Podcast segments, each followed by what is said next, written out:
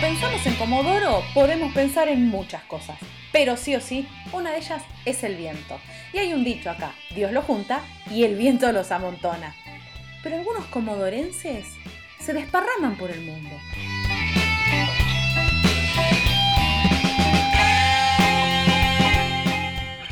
Yo soy Rocío Barquín y en este podcast de ADN Sur vamos a charlar con comodorenses por el mundo. Franco, ¿cuántos años tenés? Bueno, tengo 28 años, recién cumplidos, el 24 de junio.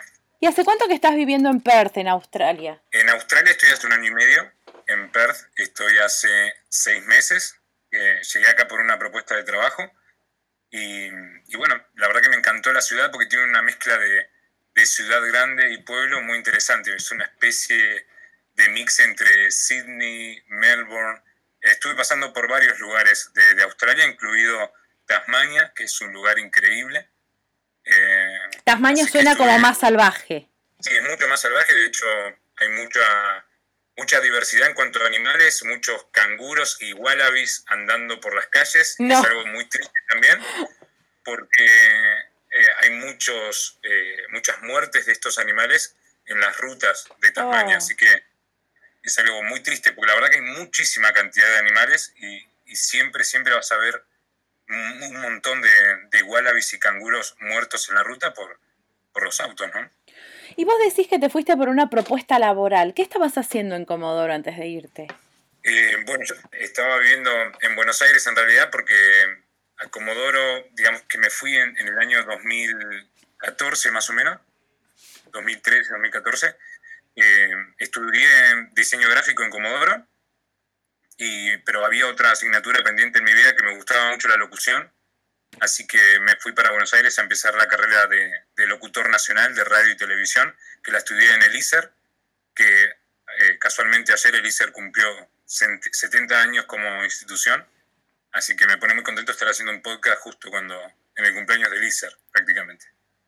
O sea que te fuiste y cumpliste tu sueño de ser locutor, pero además estuviste haciendo alguna otra cosa por la pantalla chica, escuché por ahí. Sí, bueno, porque eh, como que la locución por ahí siempre te codias con productores, estudiamos todos juntos en el mismo lugar y siempre tenés algún amigo que está trabajando en la tele y, y bueno, ya si te metes en la locución ya empezás a meterte en la actuación de doblaje, por ejemplo, para hacer voces y todo eso. Así que como la actuación y la locución son dos ramas que se conectan mucho, después te intriga mucho la parte de hacer casting para estar en publicidades. Muchísimas veces no lo lográs, obviamente, porque eh, la verdad que hay muchísima gente en Buenos Aires y muchos eh, se presentan a estos castings. Y bueno, eh, pude hacer hace un par de años que pude estar presente en las tiras de Simón, de Adrián Suar, eh, con Angelita Torres, Flor Viña, Darío Barazzi. ¿Cuál era tu participación en Simona? Eh, estuve presente en dos capítulos nada más.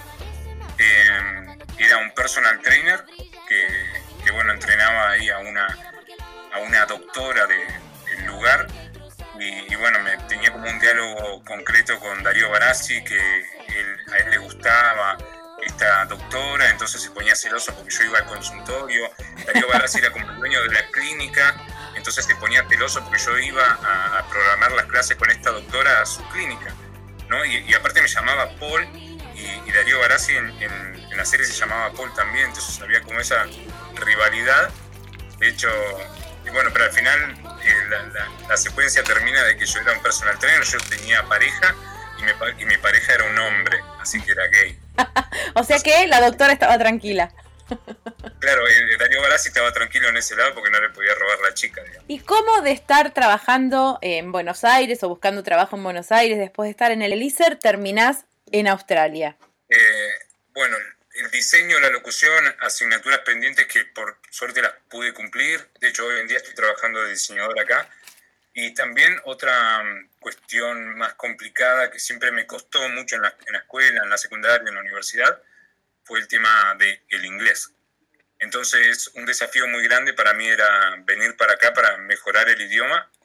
Realmente no, nunca fui a un instituto privado de inglés o como esas posibilidades que por ahí muchos compañeros míos, amigos del barrio, tuvieron la chance.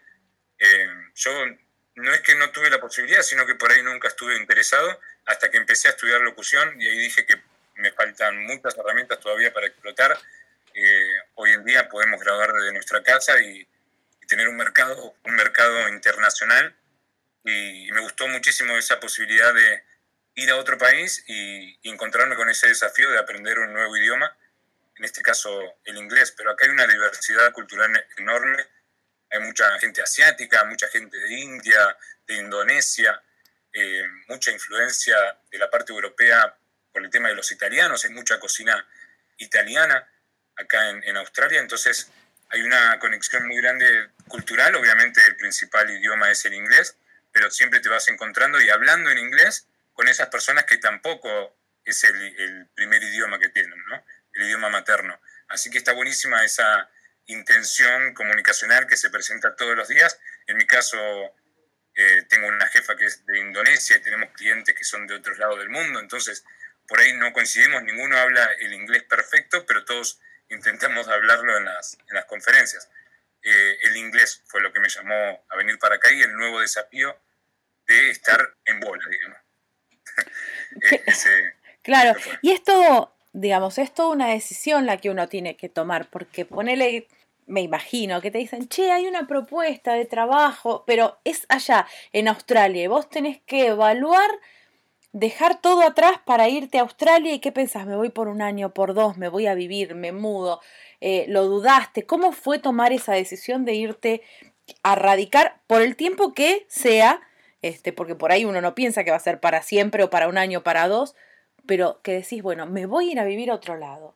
Fue muy sencillo porque en realidad no tan sencillo porque, como vos estábamos hablando hace un rato, ya había empezado a hacer como cosas bastante importantes para mi carrera, como por ejemplo estar en la televisión, eh, hacer mi primer programa de radio, que fue en Comodoro. Si querés, ahora hablamos un poco más de eso, que, me encantó hacerlo.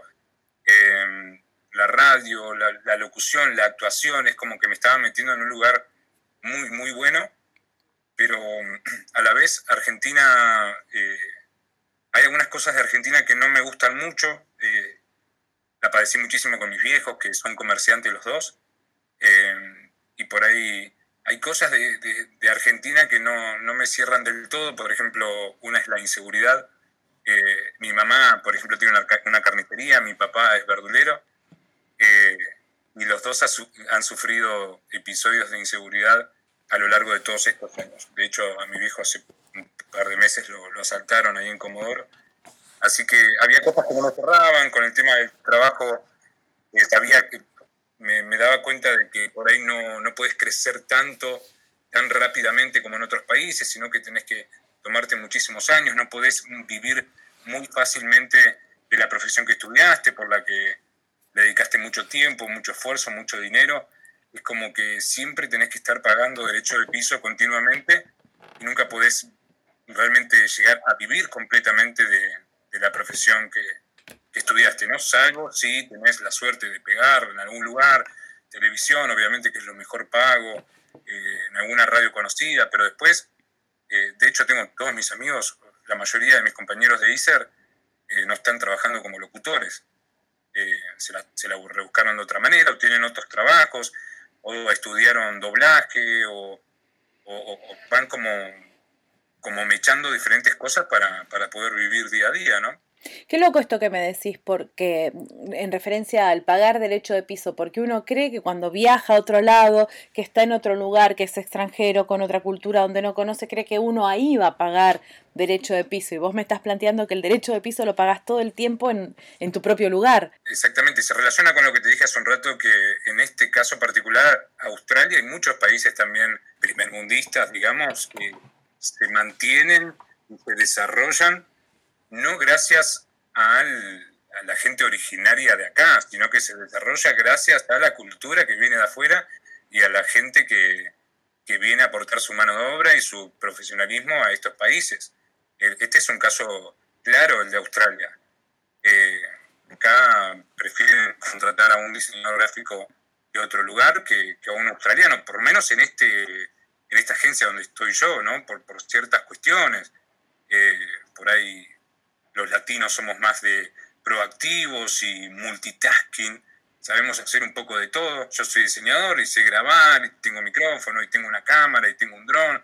O sea, es como que somos, somos polifuncionales, atamos todo con alambre, como nos enseñaron desde chico, y, eso acá le, les gusta mucho cuando podés, tenés una capacidad resolutiva de problemas eh, que por ahí la gente de acá no tuvo ciertos desafíos en su vida o no tuvo ciertas experiencias difíciles que la llevaron a, a solucionar problemas con lo que tenían en, la mano. Si acá no tenemos el tornillito del calibre adecuado, no importa, hacemos que la cosa funcione igual, ¿no? Sería una cosa así. Sí, realmente se nota mucho eso. Realmente se nota mucho. O sea, eh, hay cosas en la gente creativa que no hacemos, que, no, que nunca hicimos, eh, como agencia creativa, ciertos trabajos. Nunca hicimos cuestiones de, por ejemplo, de, de realidad inmersiva, de 360 grados en video, qué sé yo. Pero a mi jefa, le, un cliente viene y le dice, che, necesito hacer esto de realidad inmersiva, qué sé yo. Ah, sí, bueno, este es el presupuesto. Le pasa el presupuesto y sabe que yo lo voy a poder hacer porque me la voy a rebuscar. Así que eh, me pasa todo el, quilombo a mí, digamos. Claro, te dice, tomá, manejate. Vos que sos latino, fíjate cómo lo haces, ¿no? Una cosa así sería. Claro, exactamente, exactamente. Sabe, sabe que uno está predispuesto y dispuesto a, a solucionar esos inconvenientes de los clientes siempre. ¿Y qué fue lo que más te llamó la atención cuando llegaste y empezaste a vivir entre la gente, no como turista, sino ya como un residente de Australia? ¿Qué fue lo que te llamó la atención de ese lugar? Eh, se relaciona mucho con lo que te decía hace un rato, con las cuestiones de seguridad, de, las cuestiones convivenciales. Yo creo que acá me llamó mucho la atención una definición que, que, yo mismo armé estos últimos meses, que es, acá la gente tiene una inteligencia convivencial, es como que se preocupa por el, cuidado del lugar y por el cuidado de los demás, ya sea eh, a la hora de, por ejemplo, de sacar siempre los tachos de basura todos los fines de semana, divididos obviamente por plástico, reciclable, no reciclable, basura, y, y después la manera en que dejan los autos en las calles, no molestan a los demás, no son de tocar bocina, no tocan bocina cuando, cuando van en la, calle o y alguien se para para doblar o están un ratito esperando o en los semáforos y, no, y uno eh, por ahí no avanza, que sé yo, no, no, tocan bocina, es como que hay una tranquilidad convivencial muy, muy buena y eso es parte también de la inteligencia cultural que hay acá en decir eh, bueno, a mí también me puede llegar a pasar, no lo voy a molestar porque mañana me puede pasar a mí. Eh, entonces, total, eh, podemos vivir tranquilos, digamos. Y después, esa cuestión de, yo dejo algo afuera de mi casa y, es mío, o sea, nadie va a venir a, robarlo. nosotros tenemos una motito también, la dejamos afuera y no pasa absolutamente nada enfrente de la calle. No hay tanta inseguridad. Sí, mucho respeto, hay como mucho respeto entre ciudadanos, ¿no? Y eso me gustó muchísimo, además de que la inseguridad es muy, muy baja.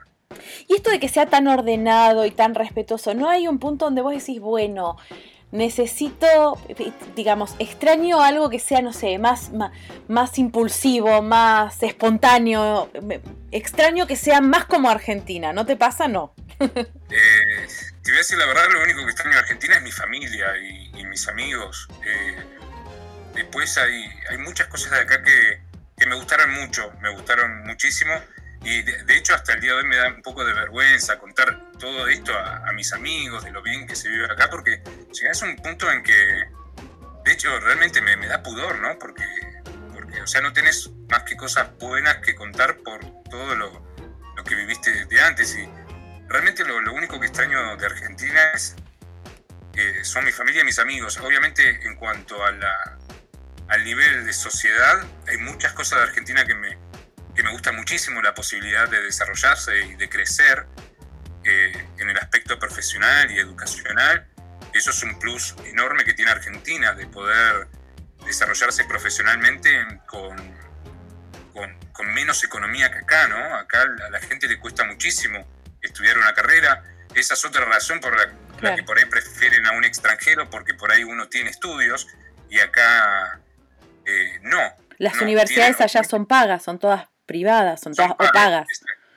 Exactamente, son cursos realmente muy caros. No es que no, no sé por qué realmente no, no se meten más, más con el tema del estudio, porque la verdad que tienen posibilidad de, de pagarlos, pero realmente sí, son muy caros. O sea, por ahí en vez de eh, invertir tanta guita en el estudio, realmente dicen, bueno, me abro, me abro un negocio eh, y, ya está. Y hay muchísimas fábricas y negocios acá en, en Australia, ¿no? Y, somos poquitos habitantes en Australia, somos 20 millones comparado a los 40 y pico de millones de Argentina. Claro, y es un territorio enorme. Y las relaciones sociales, digamos, relacionarse con amigos o relacionarse con las personas en el trabajo, eh, cómo es hacer amigos y decir, bueno, te caigo a la casa, estaba por el barrio y te caía, no sé, a tomar mate, bueno, no sé si a tomar mate, pero a tomarte un café. ¿Eso sucede? con ¿Cómo uno genera vínculos de amistad ahí? ¿Son como acá? No, es muy difícil, es muy difícil. Por eso te, hacer la comparación de que por ahí uno extraña mucho a la familia, no, no porque sea la familia, sino porque realmente el vínculo que tenés con tus familiares y con tus amigos es totalmente distinto al, vínculo que puedes llegar a generar acá. Eh, acá las personas son como más, eh, o sea, se distancian más, cuesta mucho juntarse, eh, es muy distinto el, nivel de, comunicación que hay acá. Por ahí te llevas súper bien y todo, y, pero después no arreglas nada para, salir. Otra cosa es que el latino, el argentino acostumbra a salir muy tarde y a mí eso me encanta.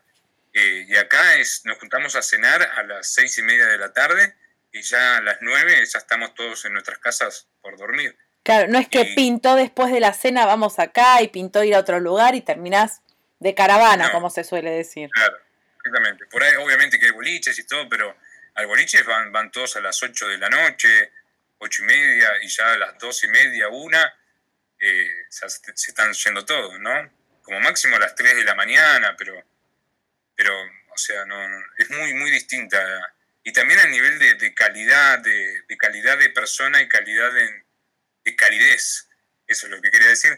Eh, como que el latino es mucho más cálido a la hora de escucharte, de opinar, de puedes estar horas hablando con algún amigo, amiga, y eso está buenísimo. Acá es, como una relación mucho más, con mucha más distancia, ¿no? Que, en Argentina. O sea, nada de llamar a un amigo a las 2 de la mañana porque la chica que te gusta no te da bola y estar horas y horas hablando. No, eso no pasa. Claro, no, no pasa. Por lo menos.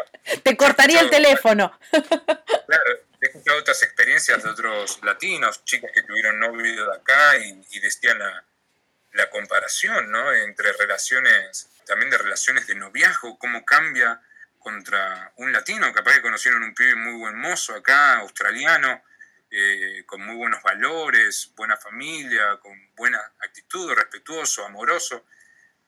No sé si tan amoroso, porque es esa la diferencia con respecto al latino, que es mucho más cálido, está como mucho más pendiente.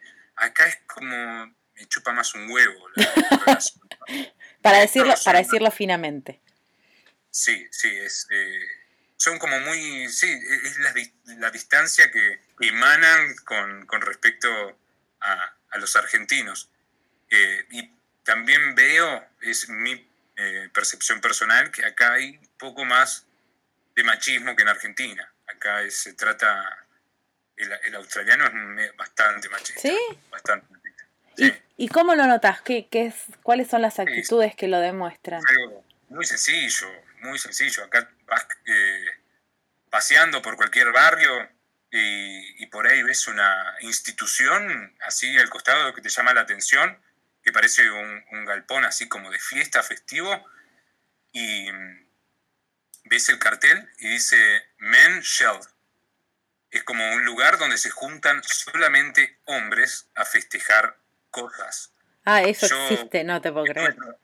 Estuve trabajando en una pizzería eh, acá, acá, en Australia y una vez me tocó hacer un delivery para una de esas men shops y, bueno, pasé y obviamente estaban todos los hombres australianos, bueno, no voy a decir solamente australianos, capaz que había otras descendencias.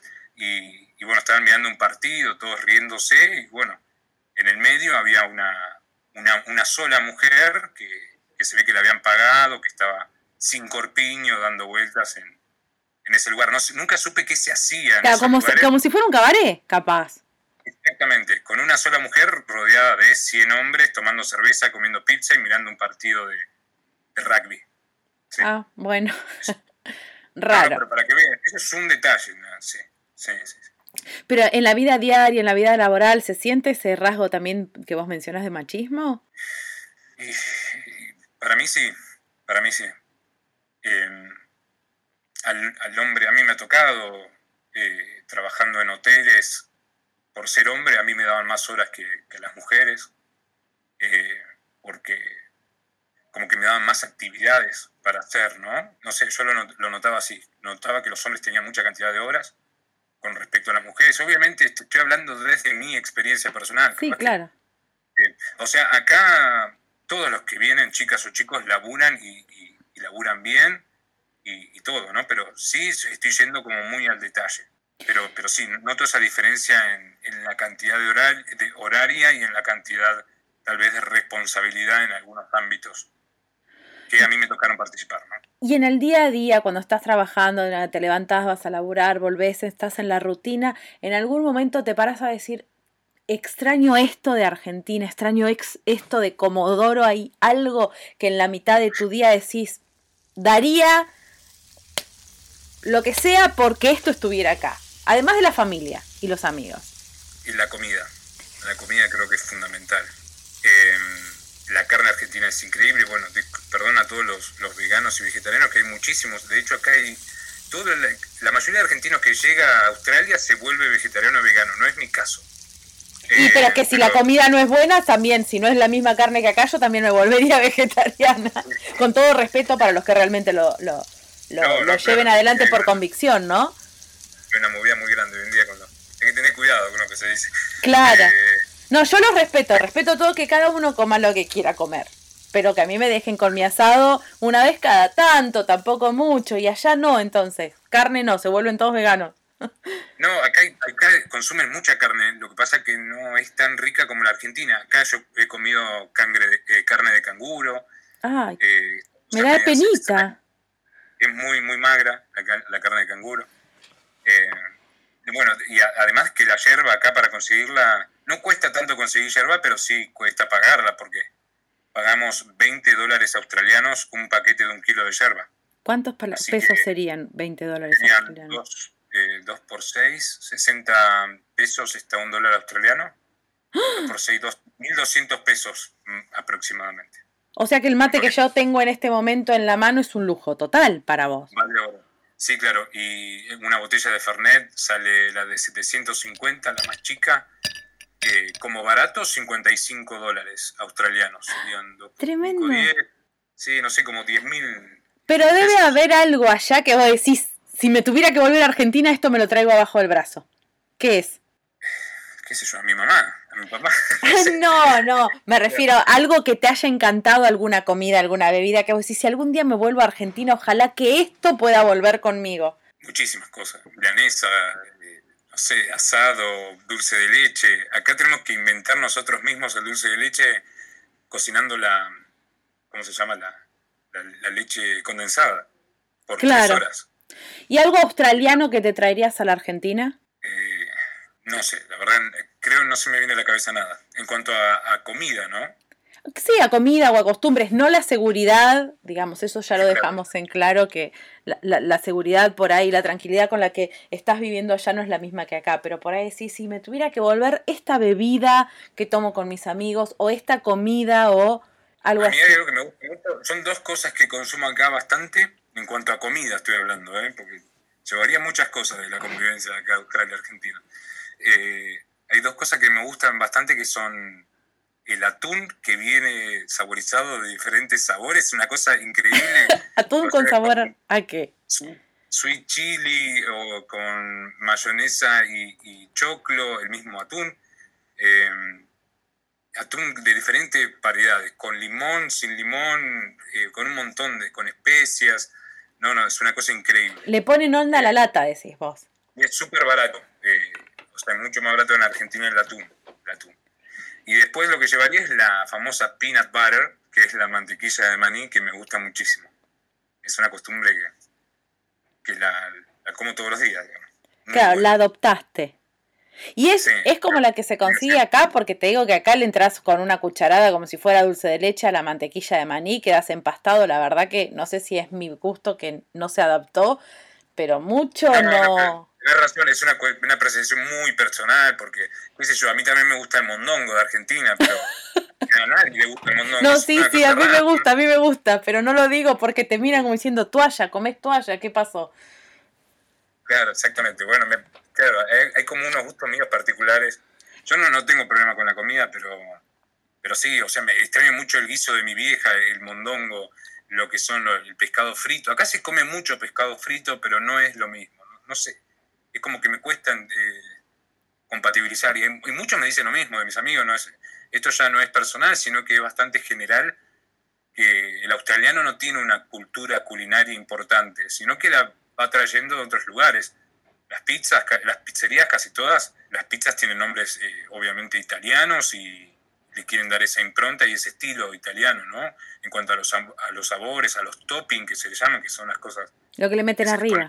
Y, y sí, eh, es como que se van, hay mucha comida india muy rica, eh, es como que se van desarrollando gracias a la, cultura de otros países.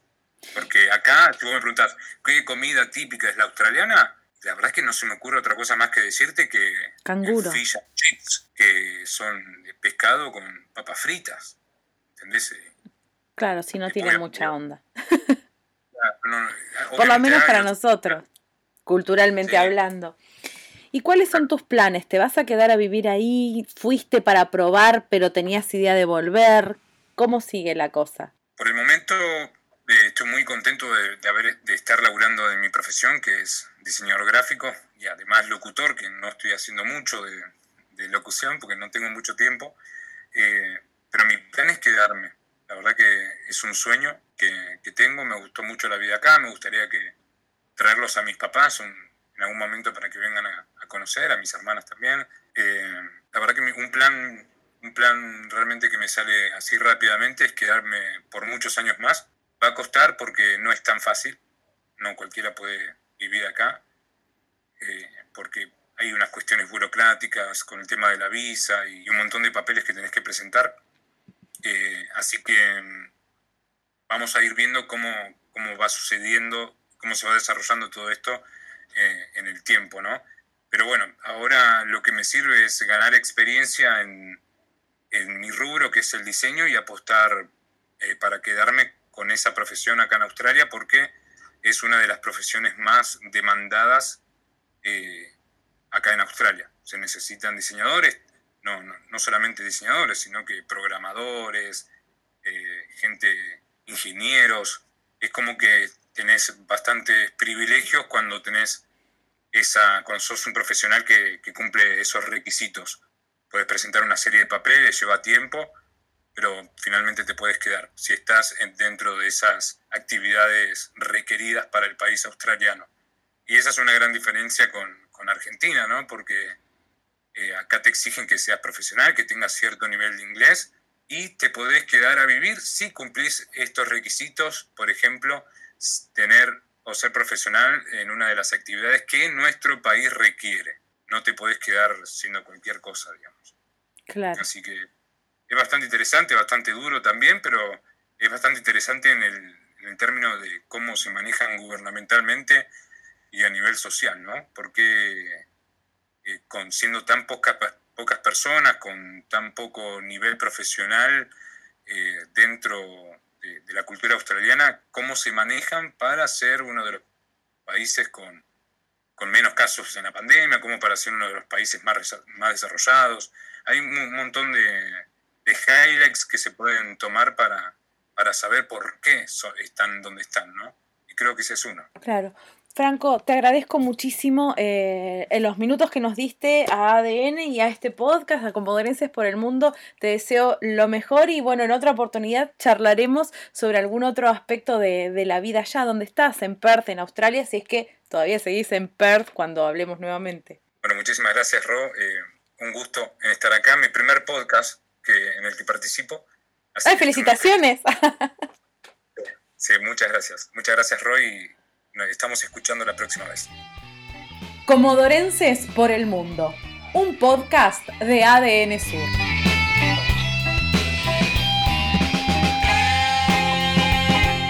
Mi nombre es Rocío Barquín Y la próxima semana vamos a conocer la historia de otro comodorense por el mundo. Seguime en los podcasts de ADN Sur.